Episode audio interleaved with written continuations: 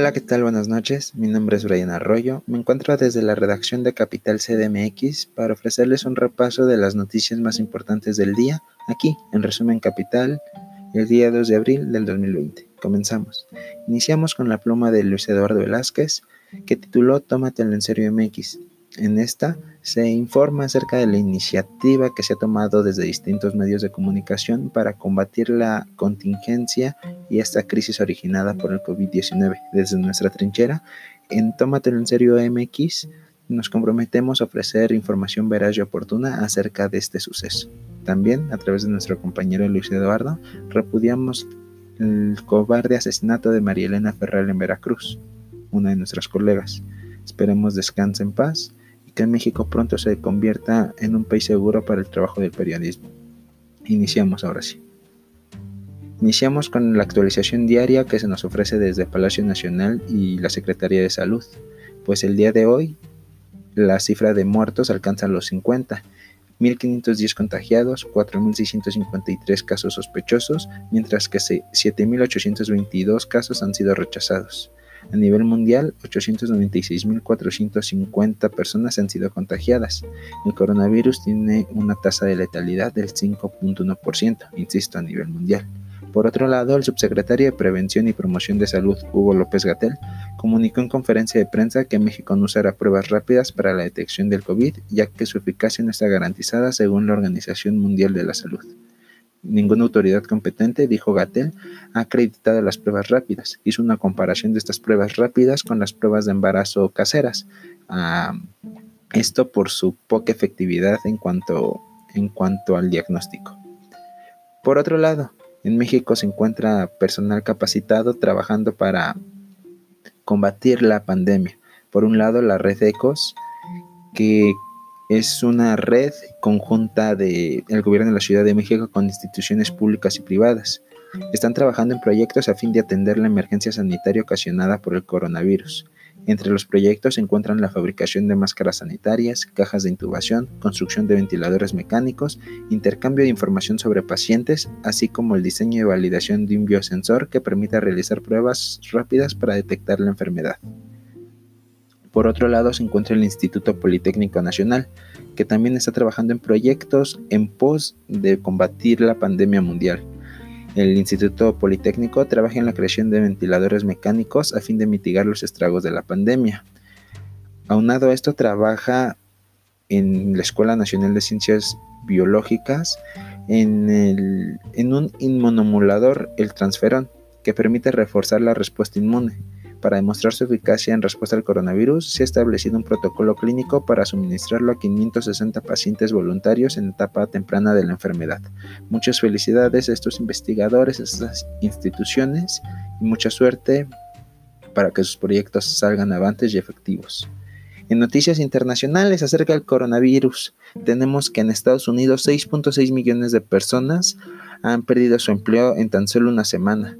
Por otro lado, España registra una nueva jornada más mortal a causa de esta enfermedad, pues 950 personas han muerto en tan solo 24 horas, casi un millar en un día. Noticias de la Ciudad de México. Claudia Sheinbaum pidió el apoyo de los órganos autónomos de la Ciudad de México para que donen parte de su, de su presupuesto y se pueda destinar este dinero a la emergencia sanitaria. Los organismos autónomos de la Ciudad de México son la Fiscalía General de Justicia, el Instituto y el Tribunal Electoral, el Instituto de, Transparencia, la Comisión de Derechos Humanos y el Consejo de Evaluación de la Ciudad. Recordó que el Congreso de la Ciudad donó 400 millones de pesos para reforzar la infraestructura de salud y hospitalaria de México, de la Ciudad de México.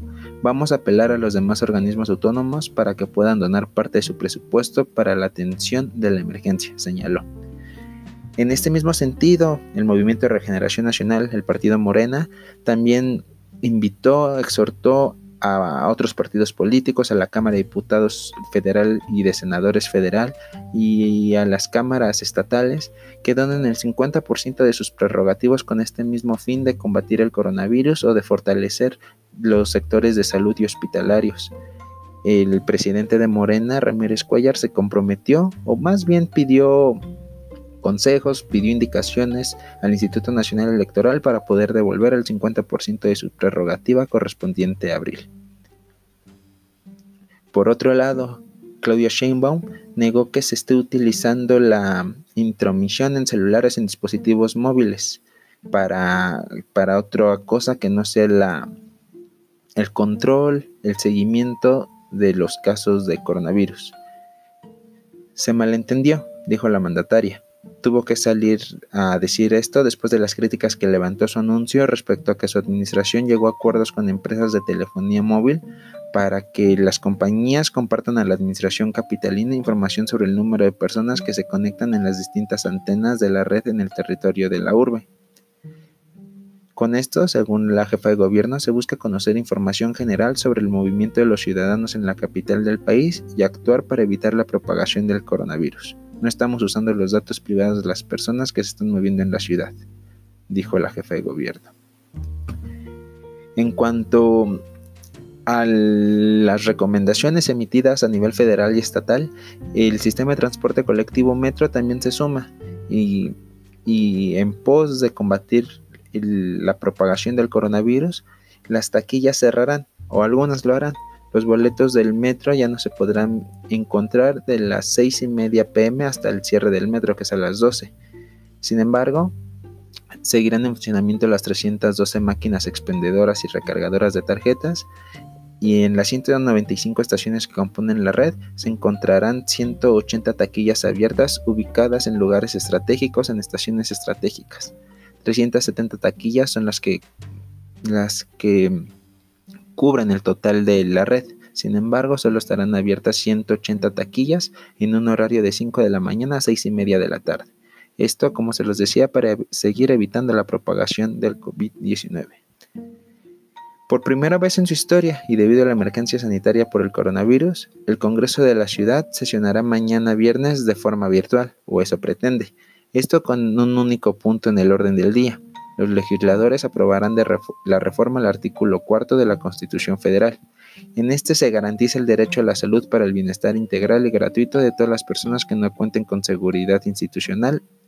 También la entrega de pensión alimentaria de adultos mayores y becas para estudiantes de todos los niveles escolares, de sistema público, claro, así como apoyos económicos para personas con discapacidad. Esto lo informó Isabela Rosales, directora de la mesa, y ella realizó la convocatoria para que los legisladores sesionen desde sus hogares desde las 15 horas en la modalidad de videoconferencia a través de la plataforma Zoom. Sin embargo, diputados de la oposición calificaron ilegal la convocatoria de esta sesión vía remota. El Congreso de la Ciudad de México, que con un grupo mayoritario de Morena, pretende llevar a cabo el día de mañana viernes esta esta sesión. Sin embargo, los grupos parlamentarios del PAN, del PRD y del PRI manifestaron un rechazo, textualmente nuestro enérgico rechazo, ya que la misma violenta profundamente el marco jurídico y constituye un atropello a la legalidad. Esto dijeron los, los legisladores de estas bancadas a través de un comunicado. Argumentaron que es ilegal la celebración de sesiones sin la presencia física de los diputados en el salón de sesiones, pues el marco legal de la ciudad solo contempla la posibilidad de la realización de sesiones presenciales en la que las y los legisladores estén físicamente presentes. Supongo que tienen razón, que legalmente se debe estar en la Cámara de Diputados. Sin embargo, entre, entre contingencias o en una emergencia sanitaria como esta, hay posibilidades de trabajar desde sitios remotos. Se puede abrir la posibilidad de hacerlo o no tienen ganas de trabajar. Lo cierto es que si se tienen abiertas posibilidades, hay que buscar cómo contener esta, esta pandemia y cómo contener sus efectos negativos y una de ellas es poniéndose a chambear. Más ustedes que sí pueden hacerlo. Bueno, ahí se los dejo como consejo. Eh, también en la Ciudad de México, Claudia Sheinbaum, a través de un video, nos nos informó acerca de las ocho defunciones que ya se tienen contabilizadas en la ciudad, 296 casos confirmados y 591 sospechosos. En este mensaje, que se dio el día de hoy, jueves 2 de abril, dijo lo siguiente. Se detuvo el turismo y muchas actividades productivas. La razón, salvar vidas. Si reducimos los contactos, disminuimos la curva de contagios. No contagiar y no contagiarse. Viene Semana Santa y el llamado sigue siendo quédate en casa. No son vacaciones, es una pandemia mundial y todos y todas debemos ser responsables. Les informo que como apoyo a la economía familiar, el primero de abril, todos y todas, los 1.174.550 niños y niñas que van a escuela pública recibieron en su tarjeta del programa Mi Beca para empezar útiles y uniformes escolares entre 800 y 900 pesos. Bueno, ahí está el mensaje que colgó la jefa de gobierno. Pues reiterar el mensaje, no son vacaciones, hay que estar guardados con prudencia. En política, Andrés Manuel López Obrador dijo que esta pandemia nos vino como anillo al dedo para afianzar el propósito de la transformación, o el propósito que se había planteado desde un principio, esto ante el cuestionamiento de que la Secretaría de Hacienda y Crédito Público hizo un estimado de una contracción de 3.9% de la economía mexicana. Sin embargo, el mandatario pidió de nueva cuenta al Banco de México que no utilice reservas en dólares para estabilizar el peso, pues, textualmente dijo, se lo van a tragar y no va a tener resultado. Y tomó como ejemplo a Argentina, pues dijo que así terminaron de destruir la economía de aquel país sudamericano. En otras noticias, el día de hoy se reunieron tanto Andrés Manuel López Obrador como representantes eh, empresariales. Después de esta pues reunión se informó que el próximo domingo el presidente dará a conocer los apoyos que tendrán las pequeñas y medianas empresas para sortear la crisis económica en el marco de la pandemia del coronavirus. El presidente del Consejo Coordinador Empresarial, Carlos Salazar Lomelín, asistió a esta reunión. Francisco Cervantes, presidente de la Confederación de Cámaras Industriales, la CONCAMIN, también asistió. Asistieron también a la reunión Alfonso Romo Garza, quien es jefe de oficina de la presidencia, Luis Niño de Rivera, presidente de la Asociación de Bancos de México, y si no me equivoco también acudió Antonio del Valle, quien es presidente del Consejo Mexicano de Negocios. Mañana supongo habrá más información.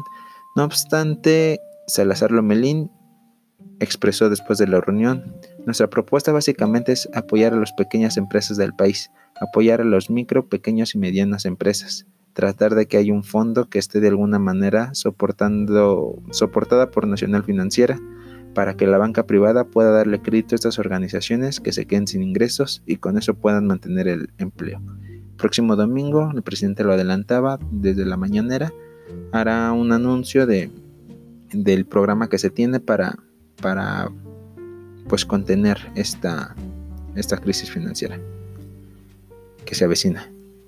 La banca de desarrollo, por otra parte, prepara un paquete de estímulos para minorar los efectos de la crisis económica que acarrea la pandemia del COVID-19. Por ahora contempla 61 100 millones de pesos, aunque faltan montos para definir. Eh, mientras que el Banco del Bienestar tendrá 200 mil millones de pesos para diversos apoyos a cientos de programas de segundo piso. Ya para terminar, vámonos a noticias nacionales. Pues de acuerdo con el último corte emitido por la Secretaría de Salud Federal, el número de casos confirmados de sarampión en México asciende a 101, la mayoría como ya lo sospechamos en el Valle de México. Según estos datos, de los 101 casos de sarampión, 96 de ellos se detectaron en la Ciudad de México, 4 en el Estado de México y solo uno en Campeche. AMLOT afirmó en Palacio Nacional durante la conferencia de prensa que se reunió ya con directivos de Constellation Brands, esta cervecera que no se va a terminar en Mexicali, y dijo que hubo un ambiente de cordialidad y de proposición, que ya planean o que ya se está viendo cómo puedan resolver lo que sucedió en Mexicali. La Embajada de Estados Unidos en México informó que tomará medidas drásticas ante la migración indocumentada, haciendo énfasis en que cualquier persona que llegue de forma ilegal a la frontera sur será regresada a su país de origen de manera inmediata. Pues esa instrucción ya la tienen, solo falta cumplirla. Es el discurso de siempre para los hermanos centroamericanos, sudamericanos y mexicanos que llegan a la frontera.